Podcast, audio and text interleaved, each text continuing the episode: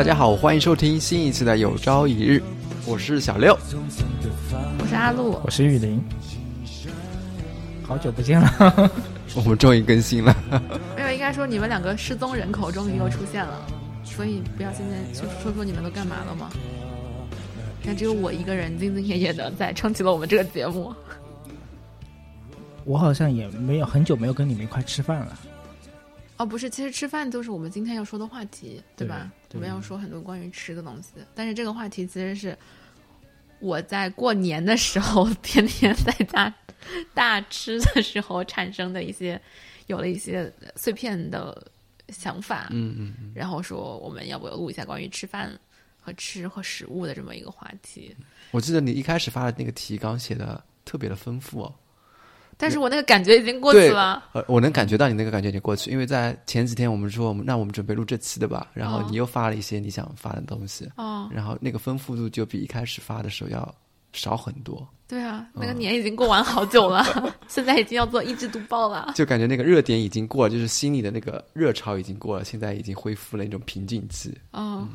我对这个话题啊，因为我自己本身吃啊，我吃饭真的是不香，就是就是很淡很淡。就这个东西好吃吧，我也说嗯好吃，要不再来一个，嗯差不多了。那你还要点点什么？都随意，特别无趣，是不是？那会不会吃饭，就是你对吃的态度，也反映出你对很多事情的态度？对我我我有时候也是这么想的。嗯嗯，阿路经常会说啊这家餐厅特别好吃，我们去吃一个吧。然后我说可以啊。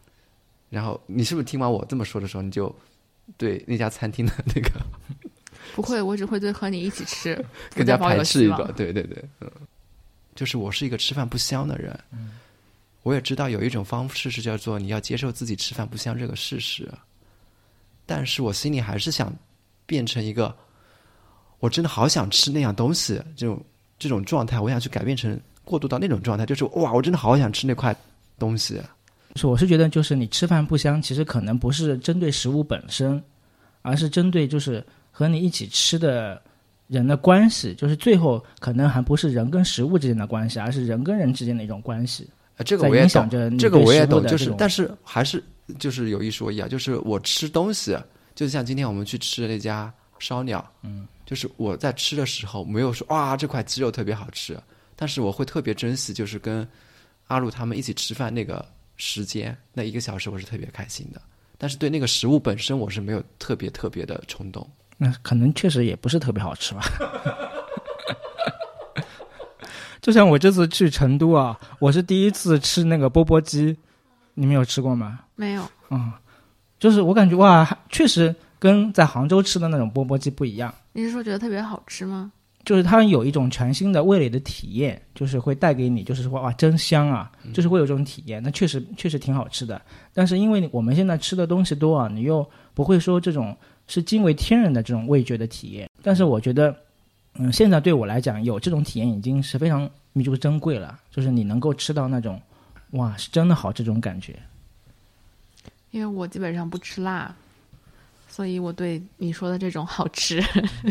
确实是有一种心理上隔离的态度。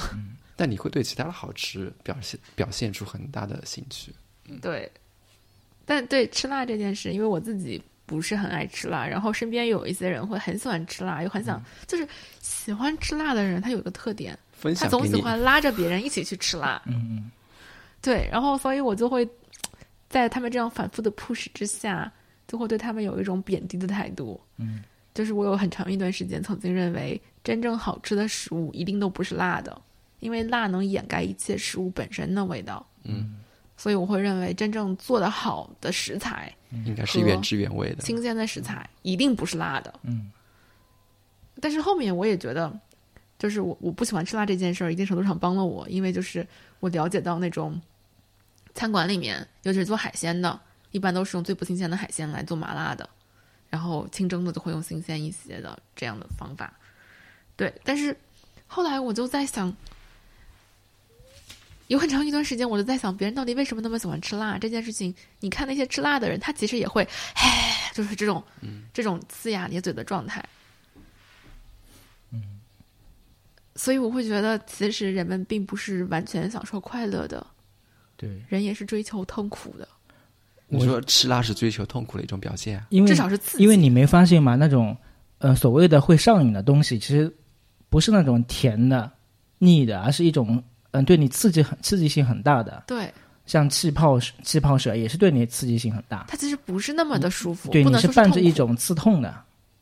刺痛过以后就是有那种很舒爽的那种感觉。嗯它有一点像那个，就是辣进来的时候你是紧张的，嗯，然后过去了之后会有一种放松的那种。嗯，至少作为一个不怎么能吃辣的人，我的体验是这样的。好像之前他，我我之前读到的他关于写写吃辣的这个 材料，就是我是专门查了一下，他是说什么是通过神经信号传输到中枢系统，然后会有一个心率上升、呼吸加速、分泌口水，然后同时大脑会释放内啡肽，然后会产生一些愉悦的感觉。嗯，就是为什么会释放内啡肽的？内啡肽就是当人们遇到刺激、伤痛、疼痛的时候，身体会释放的这么一个东西，来对冲那个疼痛感的。所以你吃辣的时候，它就激活了你释放内啡肽。嗯，你在没有受伤的情况下，也能得到这种化化学化学成分释放的愉悦感。所以某种程度上说，可不可以说我们就是本身就是一种，嗯、人是激素跟血糖的一种傀儡。其实我们做很多事情就是受这种激素在刺激。我其实一直很想知道，这是我的未来的研究方向。我一直都很想知道吃辣到底和受虐有没有关系。然后我又一直很想知道，受虐的这个心理到底是什么机制？我已经能想象到时候有一群评论会说：“你们这些不懂吃辣的人 想的可真多，你们就不能单纯的喜欢吃辣吗？我们就是单纯的喜欢吃辣，跟苦有什么关系？可以，可以。你们这这种不懂得欣赏辣的人，我觉得吃辣和看恐怖片是一样的，它有一个那个高度刺激，然后放松放缓的那个感觉。我每次吃辣没有放松的感觉，因为我我肠胃不好嘛，我每次吃饭都是紧张的感觉，是一直会紧张到第二天。然后他们说，我以前有个重庆的室友，他就说，他每一年回去一次，就是第一天到家的时候肯定是拉肚子的，嗯，就他说他自己的身体系统还要重新的接受一下那个辣的刺激慢慢的就开始，习惯了。嗯嗯。然后我我在看那个中国食辣史里面，他就说到说人类吃辣的行为和饮酒的行为是有相似之处的，就是都是通过对自我的伤害来获取同伴信任的一种社交行为。嗯，因为吃辣相当于我们是一起吃，喝酒也是要一起喝，有这种交互性在其中。就是学界对于饮酒的行为带来的信任的这个这个行为机制的解释是说，当人们从血缘社会过渡到地缘社会的时候，遇到陌生人要有一个信任成本，嗯，这个信任成本就就变成了就是互相劝酒的这么一个成本，就这么一个行为。然后随着工业化时代的来临，酒的制造成本下降，酒精度也大幅提升，互相劝酒就变成了一种身体上而不是利益上的自伤行为了。共同喝酒就隐喻着一种我愿意和你一起接受伤害的背后的隐含这么一层意思，然后也由此会产生同伴之间的信任，而吃辣的行为也和这个信任机制相关，就和喝酒这个很类似。但是吃辣并不导致持续的伤害，只是临时产生一种极端的痛觉。共同吃辣就隐喻着我愿意和你一起忍受痛苦，然后在这种共情当中，我们就产生了信任。哎，真的是这样的。我读大学的时候，确实有一个湖北的同学，他每年寒假回来以后会带湖北那边的鸭脖子啊什么的，就很辣的那种。然后那个重庆的、四川的、江西的都会一拥而上去吃辣脖子嘛。哦但是我自己本身是不怎么喜欢吃的，但是我会看到他们。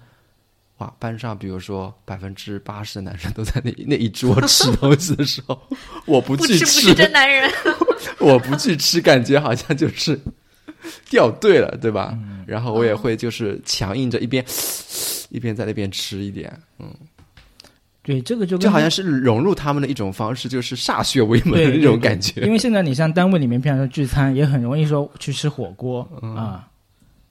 就是这种比较比较热闹的场景，那火吃火锅可能会相对来讲比较欢腾。但是你不吃不吃辣的人呢，可能又觉得，就预知到你可能肠胃会经历一轮非常大的考验啊。但是为了这种饭局，你还不得不去，就是参与这种比较辣的这种局。而且我每次觉得我这种就是对食物没什么追求的人，会有点格格不入。你到底为什么在录我们这期节目啊？真的是，我就不能从另外一个面来录一录这群人的声音心声吗？我又不是美食爽天下来推广各种小吃。然后，然后我特别喜欢他那个，就是中国十大史里面提到的一点，说为什么中国人会这么喜欢吃辣？嗯，他就是说到了，哎，我这也是作为一个不吃辣的人，真的是每天在研究大家为什么喜欢吃辣。就说吃辣的行为在中国人的理解当中，还有一种炫耀忍耐痛苦的能力的意义。而在这层意义上，我们中国特别喜欢的那种苦难文化，就是我们认为吃苦是光荣的，受难是值得歌颂的。这种苦难文化刚好和吃辣所忍受痛苦的这个能力在一起交织在一起了，就是好像你越能吃辣，你就越能扛。嗯，所以它其实是一个有一个隐隐的歌颂嘛，就是你不能吃辣，哎呦这都不行，就这种感觉。就是你们知道我在多少饭局上承受过这种这种。嗯。就是我这次去成都嘛，就原来大家对呃四川就会有一种印象，就是天府之国。嗯嗯，但是他其实遭受过很多，就是说外族的入侵啊，包括呃秦国的时候不是灭了巴蜀嘛，那个时候也导致就原有很多那个战战争，然后特别是最近的一次呢是呃明末清初那个阶段，嗯。呃明末清初那个阶段，包括张献忠的那个农民起义以后，包括清初就是。清初还有吴三桂，然后又有瘟疫，所以明末清初那个三四十年都是巴蜀地区都是战乱的，然后人口大概急剧了，下降到就可能就十分之一了，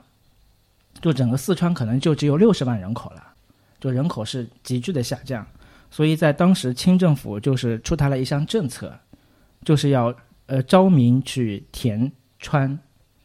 因为四川没人了。甚至当时因为四十四呃三四十年，就是城里面没什么人，很多老虎都是在城里面转的，哦，就是很多刚上任的那种县官，他可能刚入城就被跳出来几只老虎给吃掉了。所以当时清政府就说要召集呃外乡人去充实当地的人口嘛，去发展经济。所以他也出台了很多政策，就是比方说你一个官员，你能够收集到。多少人去入四川的话，你就给你多少奖励。嗯，所以当时呢，就是有很多呃人，他们是就会召集很多平民百姓嘛啊，就会把他们手连着手，就是大家串在一起，绑在一起，然后走蜀道，就是入川。嗯，然后所以好像说“解手”这个词，我们现在说呃小便不是有个词汇叫“解手”嘛？嗯，解手可能当时就是因为绑在一起去四川嘛，所以你可能小便实验你要先解开来，你才能去的。哦，所以可能有有传说，就是说可能是通过这个史实背后才有了“解手”这个词，但是也不一定能考证啊。所以当时就是有很多清初以后一百多年时间里面，就有大量的来自湖广地区的，就是湖北、湖南，包括呃浙江、广东都有，陕西，就是有很多人都。人都是迁移到了四川，所以在这种呃，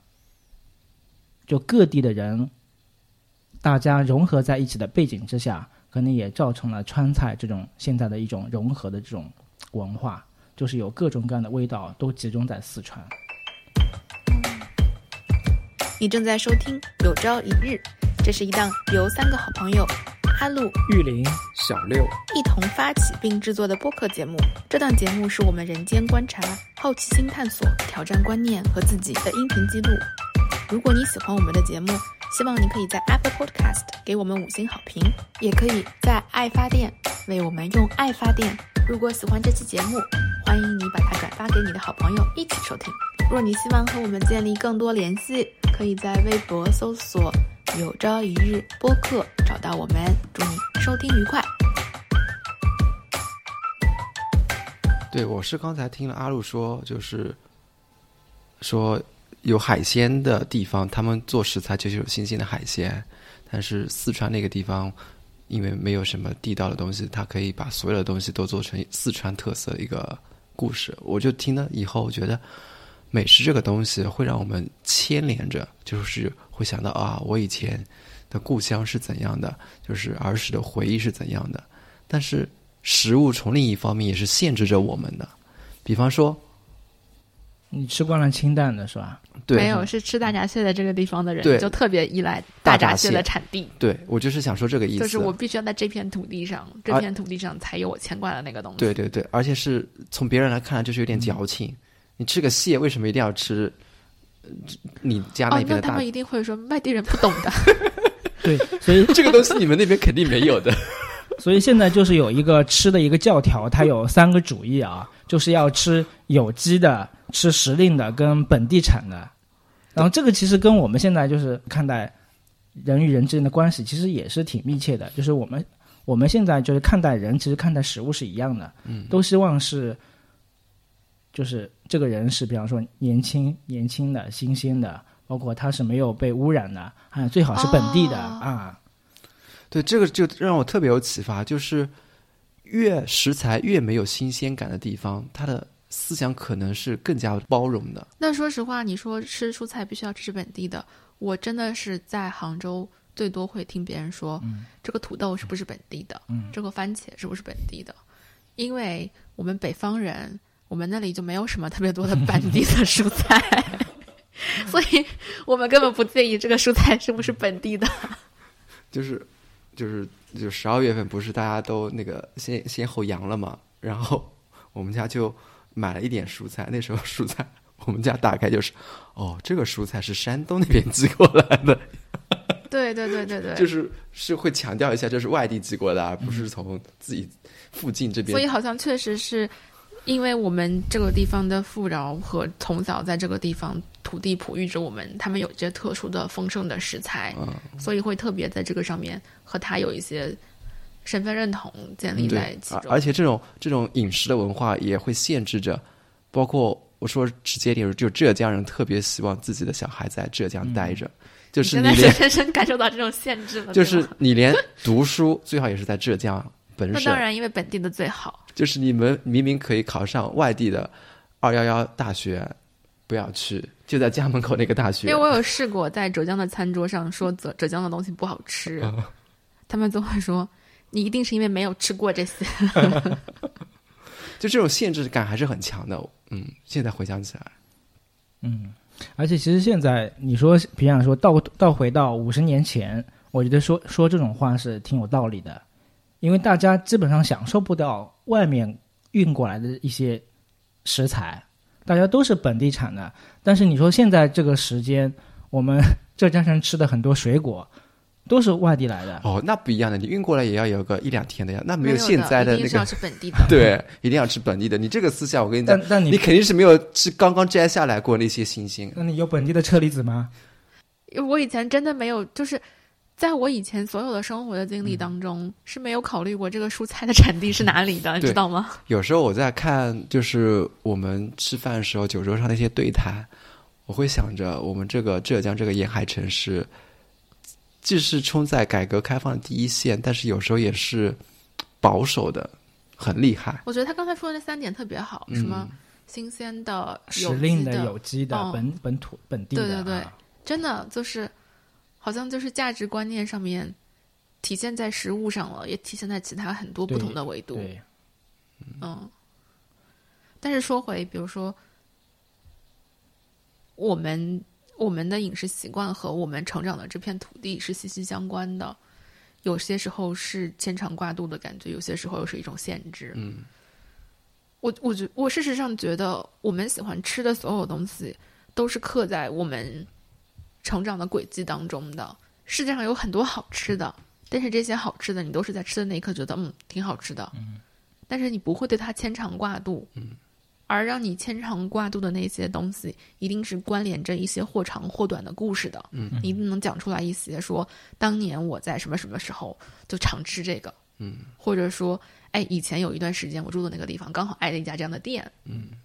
它不一定是世界上最好吃的，嗯，但是那个感觉一定是让你任何时候都是能唤起你的一些对的。感受的。嗯就像冯骥才有一句话，他就说：“每每到了冬日，才能实实在在触摸到了岁月。”就是现在我们回想过很多家乡的食物，肯定是有很多在节日的时候，比方说春节的时候包饺包饺，嗯、那个北方包饺子，然后我们南方可能包粽子、吃年吃年糕。然后我现在印象里面，就是我这辈子吃过最好吃的一次年糕，就是我记得应该是我嗯小学两三年级的时候，然后当时在乡下过年，然后我奶奶给我煮蒸了一块，就是我们那边有一个叫大蒸年糕的，就是非常厚，就是比你的手掌还宽，然后非常厚的一块年糕。嗯然后我当时第一次吃这种年糕，因为平常都是切的很小片的，就嗯是放汤吃啊，但那种是蒸的吃的。我第一次就是吃到这么 Q 弹的、软糯的这种，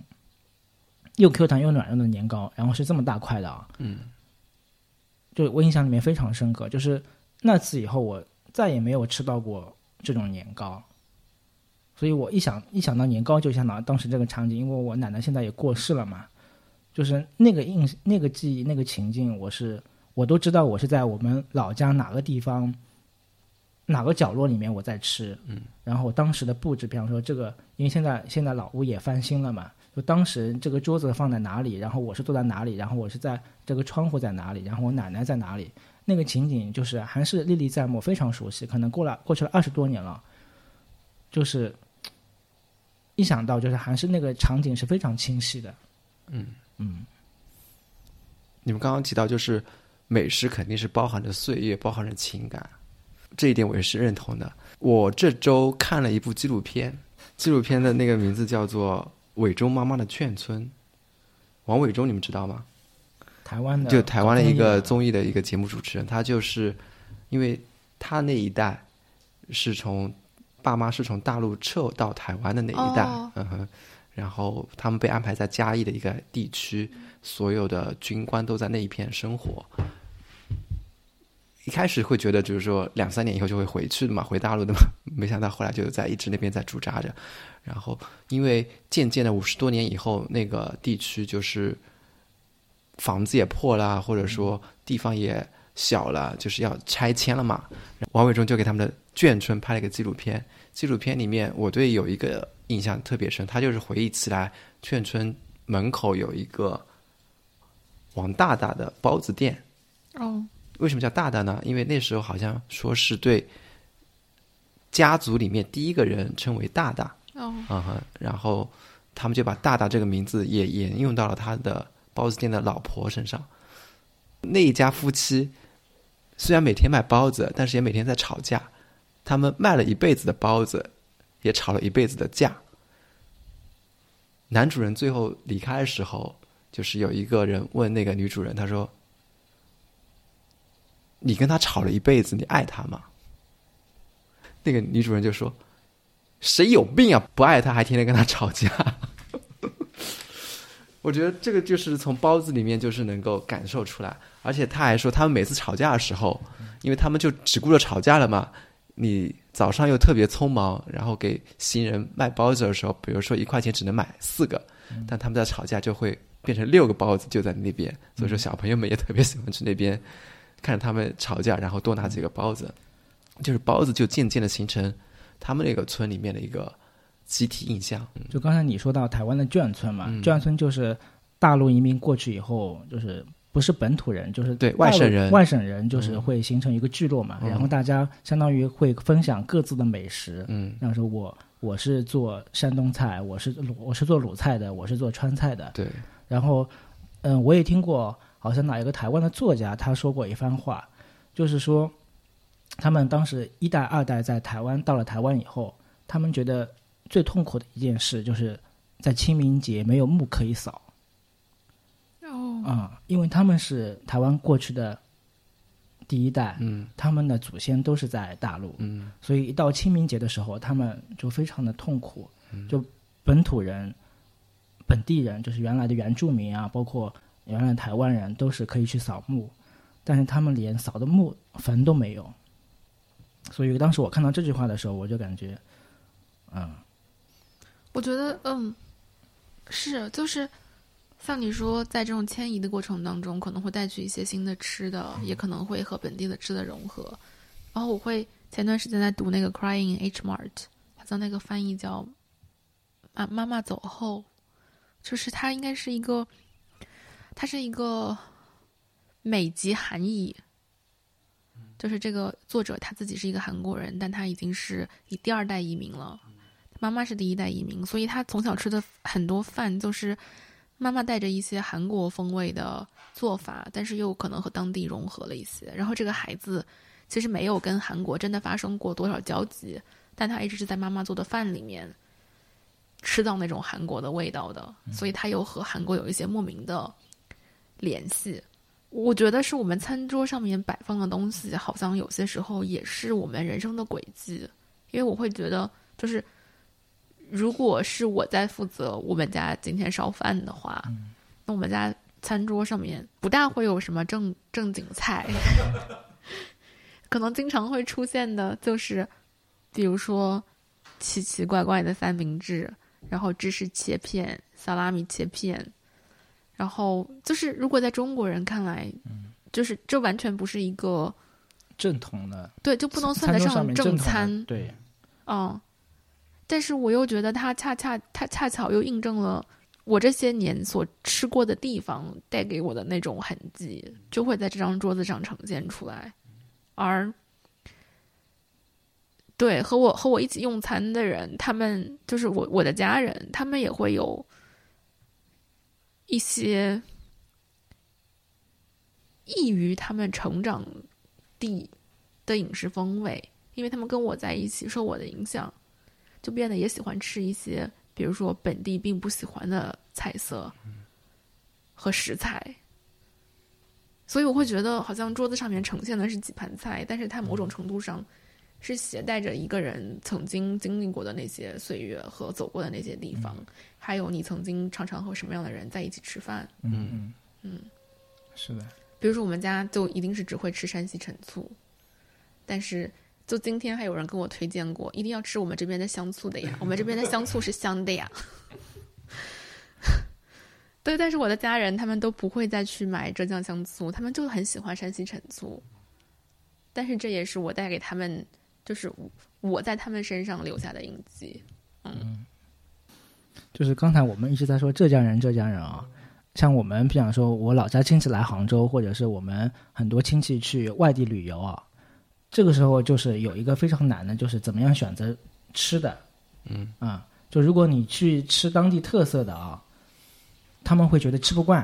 还是我们家乡菜好，所以现在就很很多时候，比方说我们去外面吃，外面旅游，如果三顿的话，两顿肯定要选择在类似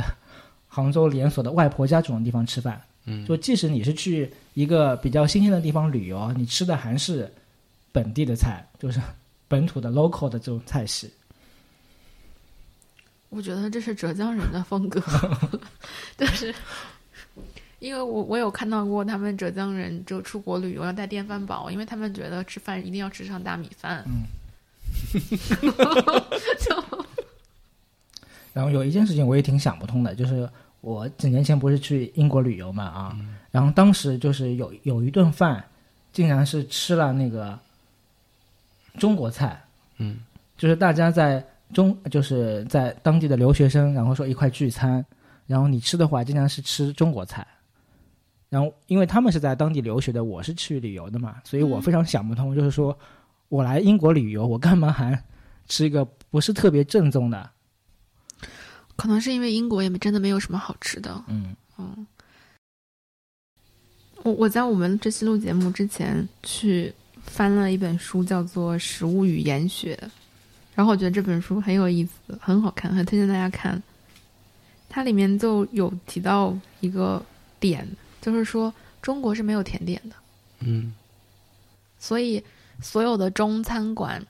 尤其是呃最早香港人开那些中餐餐馆，他们在那个嗯餐后会送一个那个幸运铅饼，就是 fortune cookie，嗯，是为了匹配美国人餐后要吃甜点的这个需求，相当于是把一个。中式菜的体系融合到了那个美式的体系里面来，加了这么一个收尾的。来满足美国人对甜点的渴望。然后他就也说到了说，在菜系语法的最后一个方面，它是用语法，因为它叫食物语言学嘛，是跟烹饪方式有关的。但是在中国菜中，所有的材料都必须烧熟才能吃。一道生的菜，比如说蔬菜沙拉，在中国的餐桌上就是破坏结构的，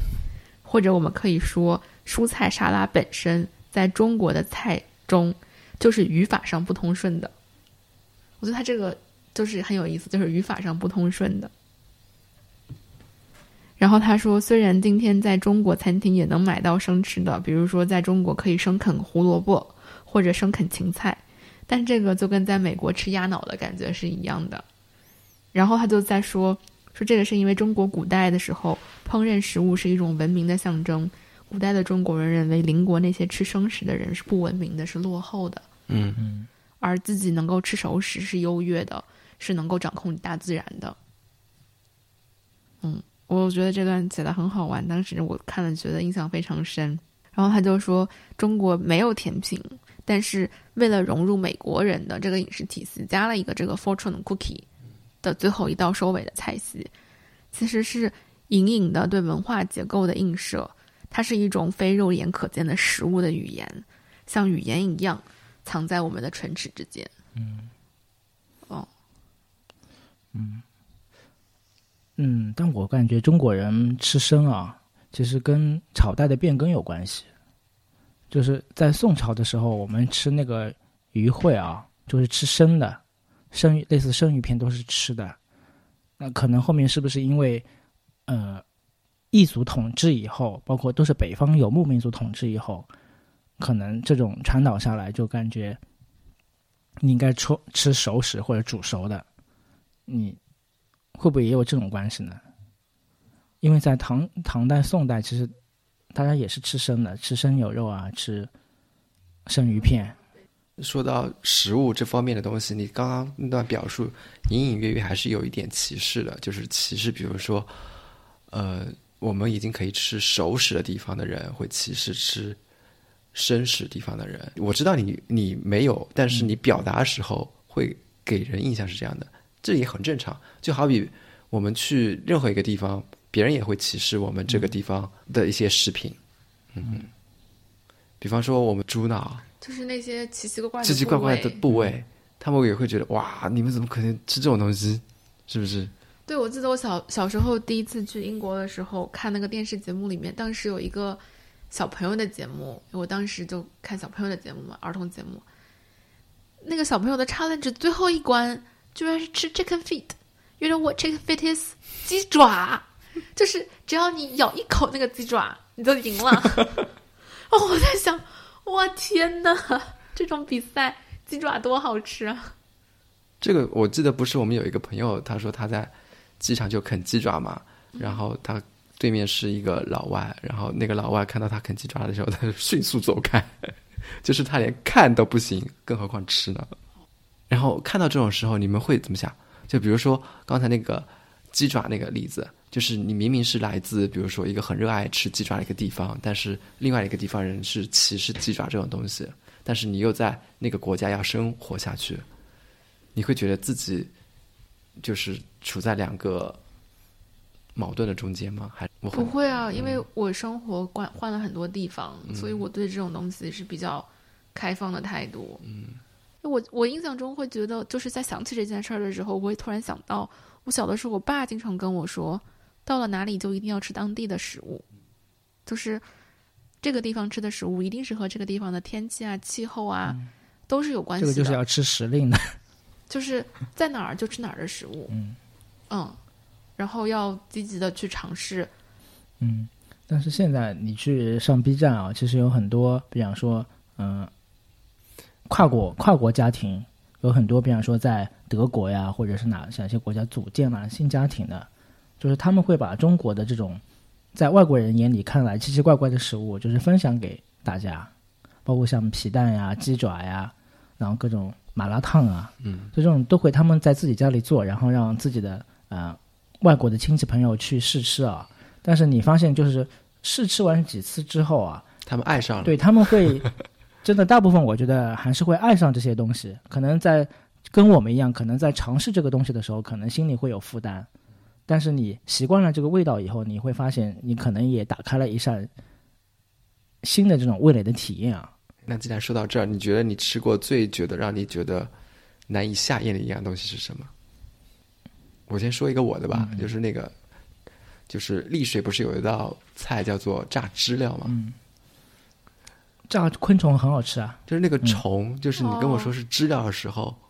就是让他看到我它的原型。哦。那我觉得可能就像外国人看到鸡爪那种状态吧。我我那第一口真的是不敢下去。如果它是一个，比如说是像包饺子一样包在里面，就炸那种，外面还有一层皮给它裹住了，然后让我咬下去，我没有看见它那个实体，我觉得我是 OK 的。但是你就是让我把那个头也这么咬下去，我我我说实话，我吃第一口的时候是有心理障碍的。啊、我是第一次第一次吃虫子，是我去山东的同学家，然后他们那边就是有一个菜啊，就是像像蚂蚱上树类似的，嗯，就是他们会把虫子还是还有造型的，就是会不是说蚂蚁上树，就类似蚂蚁上树，它把蚂蚱呀，然后还有那个嗯、还摆的很优美嘛。对，就是在大家在赶，比方说在一个稻草上面，然后把大家铺在这个上面啊，然后还有蝎子，吃炸蝎子，然后各种各样的昆虫摆在那个，还有造型，然后当时就也是就是认就是他们一定要劝嘛，比方说你一定要来试一试啊，吃着很好吃啊，然后就说这是高蛋白的东西啊，很补，然后就试了一下，发现其实就是一种炸蛋白质的味道啊，就是脆脆的，没有特别的味道。其实你吃了以后发现那还好啊，我可能思路被带跑了，就是吃虫子我确实是不行，但是其他的，刚才他没说吃虫子之前，我也没想到什么其他的。我想到的是苏格兰有一个 haggis，就是羊的内脏和什么东西都搞在一起，羊血、羊内脏什么搞在一起，然后裹在一个长衣里面，然后搞成个圆圆的团子。就是很多人都克服不了心里觉得那个东西不好吃，但是我第一开始吃的时候，就是当地人跟我讲这是 haggis，他们传统美食，也没有讲是什么。当然，我本身对羊也没有什么抵触的，我觉得就挺好吃的啊。哦，但是后来我才知道，很多人都吃不就不敢吃那个东西。嗯我是不能吃就是非鱼类的头，包括嗯那不是四川有道名菜是什么兔头吗？兔对我不能吃，我不能吃这种头头类的，因为我感觉挺恐怖的。就是你在吃它的时候，感觉你在跟它对视。那鱼头呢？就是除了鱼类的，我对啊你为什么能吃下鱼头呢？因为从小就吃，因为鱼头是别人跟跟你说吃鱼头聪明，做领导是吧？是不是？然后你就默默潜意识文化对，不是，我感觉鱼的鱼的话，你好像还不能跟它对话，因为鱼不会发出声音。但是你像鸡头你会跟它对话？鸡、鸭、鹅，它都是会叫的呀，它是可以跟你互动的。哦，说到这里，我不喜欢，我不太喜欢浙江吃那种还会动的海鲜。哦，就醉虾是吧？嗯，而且有些时候那个海鲜要就是非常鲜活的，有些时候是那个，我上次有吃过涮火锅的时候的那个刺身，嗯，那个鱼已经被切开了，但是它的身体还有一些在缓慢的动。就是这个好像也是我们那个呃中国人跟外国人的一个区别啊。就是我们要吃活食，我们要吃活的，就是比方说我去菜场里面肯定是要买活鱼，把它拎出来，然后再宰杀。然后外国的超市里面不可能就是有这种活鱼贩卖的，肯定是切好的，就是在冰箱冷藏的那种鱼类、鱼类或动物。但中国呢，就感觉一定要吃新鲜的，时令的。也时令的，一定要吃新鲜的。如果这个是像现在像浙江不是有一道政策嘛，就是不能售卖活禽活禽类，嗯啊，就是很多人接受不了啊。，对，很多人都接受不了，就是就菜场里为什么不能杀鸡啊？对，不能为什么不能杀鸡宰对宰？啊我连那个鸡一定要吃新鲜的呀。对，我要、我那个鸡血都不知道去哪里买。对，嗯哎，这个其实是我我其实超级喜欢是那个超市里面有那种冷冻的，就是那种干净又方便，是吧？对对对因为我没有这个技能去处理它们，包括那个鲨鱼，如果是条活鱼买回来，我没有这个技能去处理它。没有，现在是我们这边的人是，他也没有能那个能力去处理它。嗯，他比如说要买一只活鸡，他就是那只鸡，他是要自己点的，就是那只还在活的那只鸡，我就要那一只，但是你让这个商商贩帮我杀好，对，他就是要那种从他这种过程。对，但是就是从他活着，从他抓出来，然后商贩帮他杀好，嗯但他就不能接受，比如说一个包装已经整只鸡帮你处理完了，冰在那冰在边那边的那种状态，他就觉得那个不新鲜。他要从他的呃这只鸡羽毛非常亮，然后这只鸡劲头非常足，然后通过这个判断判断它的肉质到底鲜不鲜美。嗯嗯，好吧，一些属于发达地区的执着。我其实，在我们之前讨论到这个话题的时候，还想到一个点，就是关于，嗯，我们和食物的关系，就是我们在吃东西的时候，食物带给我们的那种慰藉和抚慰心灵的那种感觉。但是我又觉得这个话题在我们三个当中很难分享，因为你们两个显吃的然不香。是不会被食物安慰到的那种人。对，就是我有痛苦，不会说是因为吃一顿好吃的我就会心情好一点，就这不不是我排解情绪的一种方式。嗯，但是我又在想，是不是你们两个就现场印证了为什么暴食症和厌食症几乎都是女生？厌食症和暴食症确实是女性的患病率更高，大多数的时候，很多时候是一种，也有一部分是对身材的焦虑导致的，但总体来说，它总是和情绪是息息相关的。大多数的时候，暴食这样的行为总是伴随着那些无法消化和处理的情绪。但是显然你们两个在这方面产不生任何共鸣。你也不是啊，我会在晚上的时候很想吃东西，嗯。但是并不是说吃很多，嗯。但是我会想吃点什么，就是单纯的想吃点什么，嗯。也并不是饿，也并不是需要吃很多，嗯。可能吃一颗巧克力也是吃点东西。嗯。然后，直到有一次我的咨询师跟我说，好像那个时间点就是妈妈给小朋友喝奶哄他睡觉的时候。嗯好像也有一种说法，就是人的这种坚持力啊，嗯跟他的血糖水平是有关系的。就是你要专长时间专注于某个事情，你要坚持下去啊，你的血糖水平一定要维持在一个比较高的水平。那这个时候呢，就是要靠吃来解决这个东西。所以很多时候，就如果你减肥，就是有一个悖论了，因为你要坚持减肥这件事情，你要有一个高的血糖水平，但是这个高的血糖水平呢，又要靠你的吃去维持。所以就是减肥，可能很多时候我们坚持不下去啊，本身就是因为它是一个悖论。你是自己想出来的还是现编的呀？不是现编，就是有有依据的资料还在这边。我要想你自己想出来，那真的是可以啊，给自己不减肥找了一个很好的理由。但他不需要。嗯，反正我自己感觉，你嗯你刚才说你就你晚上特别想吃东西，那我我在想，除了说以前妈妈那个时间段给小孩子喝夜奶，我觉得另外一个原因，就像结合一下玉玲说的啊，我觉得你在晚上的工作效率或者学习效率会比较高，所以说你希望保持那个高的学习效率，还是想吃一点东西来补充自己的体能。我自己的一个感觉是，自从我的咨询师跟我那样说了之后，你就断奶了，我有很长一段时间在晚上就不吃东西了。嗯，哦，就是就是我会知道，在那个时候我需要的是一种，嗯，跟母亲的决绝。不是不是说这个不是说跟妈妈，是你得到安慰的感觉，嗯是你得到安抚的感觉。你也许可以和身边的人说说话，或者是身边有人可以抱一抱，嗯或者靠在一起看电视什么的，它都是一种安慰的、舒缓的。像小的时候，比如说爸爸妈妈哄你睡觉的时候，那种温暖的感觉，嗯，你有些时候也许只想得到的是那种温暖的，我不是一个人的那种舒服的感觉。就是有些时候你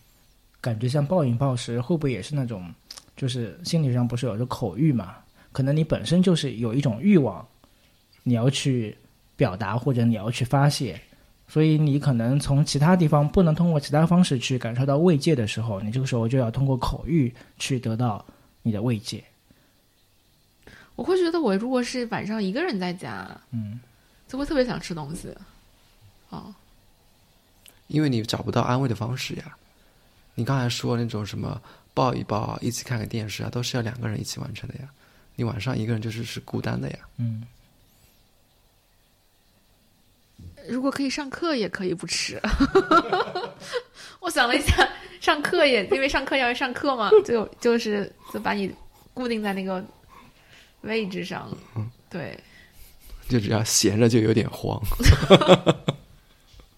而事实上，我们在一起录节目也有一个环节，就是一起吃饭，嗯，对吧？嗯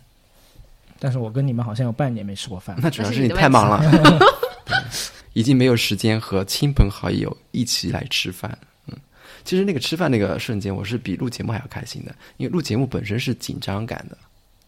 嗯就是会有一点就是要交作业的那种心情，但是吃饭那个环节就是就是很舒坦的。嗯，哎，你们在比如说在餐馆里面吃饭的时候，会有会有吃到好吃的东西，说啊这个东西太好吃了，我想去见一见那个厨师。就是当面跟他聊一聊，就是这个东西他是嗯怎么做的，会那种冲动的时刻吗？没有，那你吃到好吃的时候，就是会会去夸一夸吗？还来，还还来就是是吧？嗯，好像没有特别多对厨师有什么想法。因为我是有一次看到，就是有一个人当面夸了夸厨师，然后这厨师就特别感动，哦，就觉得他工作就得到了一个顾客的赞赏，就真的特别感动。哦，嗯，就就看到他那个感动的瞬间，我就觉得，我们好像确实很少去关注，就是做饭那个人的心情。就家里人其实也是这样的，就是可能做饭那个心情，你不会去过多的关注，你只会是说哦，今天的菜咸了，什么淡了，但是今天这个菜为什么咸了，没有关注就做的那个人他今天的一些心情。那没有啊，我不会在家里面，我在家里面吃饭也会跟家里面做饭的人说，今天这个好好吃啊，嗯。这个好好吃啊，嗯，哦，我不太会跟就是做饭的人说这个菜咸了或者这个菜淡了，嗯嗯，我只是特别讨厌我爸往菜里面放辣椒，因为我爸认为这个菜一定要放辣椒，提点味儿才好吃，但是我就跟他说我不想吃辣椒，为什么一定要放辣椒？那就各做各的呗。那我回家我饭也得是我爸做的。嗯，那我们今天这是真的是从春节吃吃喝喝当中诞生的灵感，一直拖到一季度末才录的节目。嗯哼。然后也谢谢自己的家乡浙江给我们这么多 对美食的启发和思考。吐槽那也祝大家能够吃什得开心？我还以为要祝大家新春快乐。那我们，呃呃，对，然后我相信大家其实也发现了，我们这节目现在变成一个月更的节目了。没有吧？就是我们三个人是季更吧？没有没有，那之后会还是月更呢？那好，那我们今天就先聊到这里喽。嗯，那我们下期再见，拜拜